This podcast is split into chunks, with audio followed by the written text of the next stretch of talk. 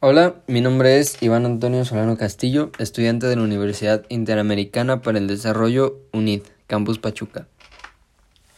Bueno, sean bienvenidos todos a su podcast. El día de hoy hablaremos sobre la relación entre la vida y la libertad para comprender la estructura del acto voluntario libre.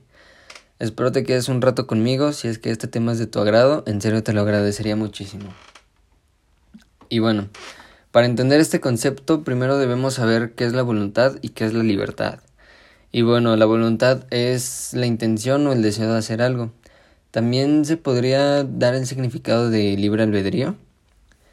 Y bueno, este se utiliza también para referirse a un esfuerzo, coraje o determinación. Mm, y bueno, eh, terminando esto, eh, vamos con el concepto de la libertad. La libertad no es un monte del egoísmo ni una entelequía formulada con letras. O sea que nuestros actos son más libres cuanto mejor expresen lo que somos en nuestra totalidad. Y bueno, visto así, he de reconocer que serían escasos. Somos más libres cuanto mejor podamos desarrollar nuestra existencia dando carta de realidad a nuestras potencialidades. También la libertad es el ámbito de la persona en el que mm, se puede hacer posible el que yo sea yo y no él tú. No sé si, si me voy a explicar muy bien, pero bueno, el, punto es ese.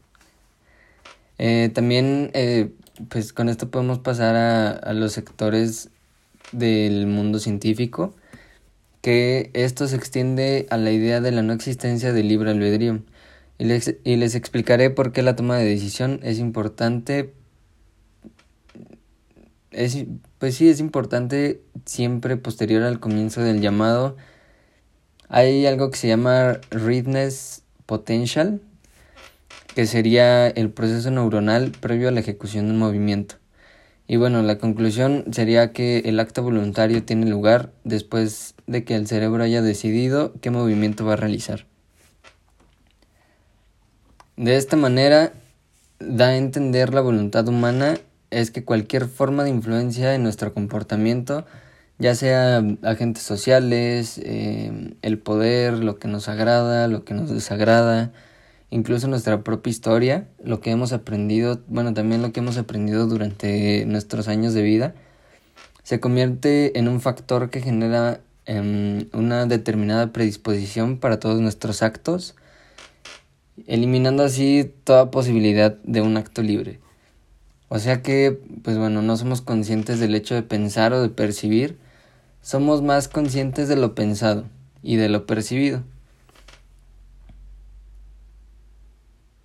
La sucesión de estos actos voluntarios que conforman esta realidad distinta de la pensada o de la percibida es un acto libre. Entonces también lo es si nos decidimos por lo pensado o lo percibido. No se trata, bueno, a veces no se trata de un solo acontecimiento. También se puede tratar de un gesto o de una sola acción. Se trata de un, ¿cómo decirlo? Como un encadenamiento de acciones y reacciones que decidimos que terminen siendo reales. Independientemente de nuestra biografía, nuestra función neuronal o las circunstancias sociales o ambientales, pues tampoco es el proceso de pensar lo que nos lleva al acto. Lo que nos lleva al acto es la decisión que tomamos sobre lo pensado. Sí está un poquito confuso esto, pero creo que eh, pues investigando todo muy bien a fondo creo que puedes llegar a una conclusión demasiado abierta y, y pues puedes entender el tema el tema perfectamente.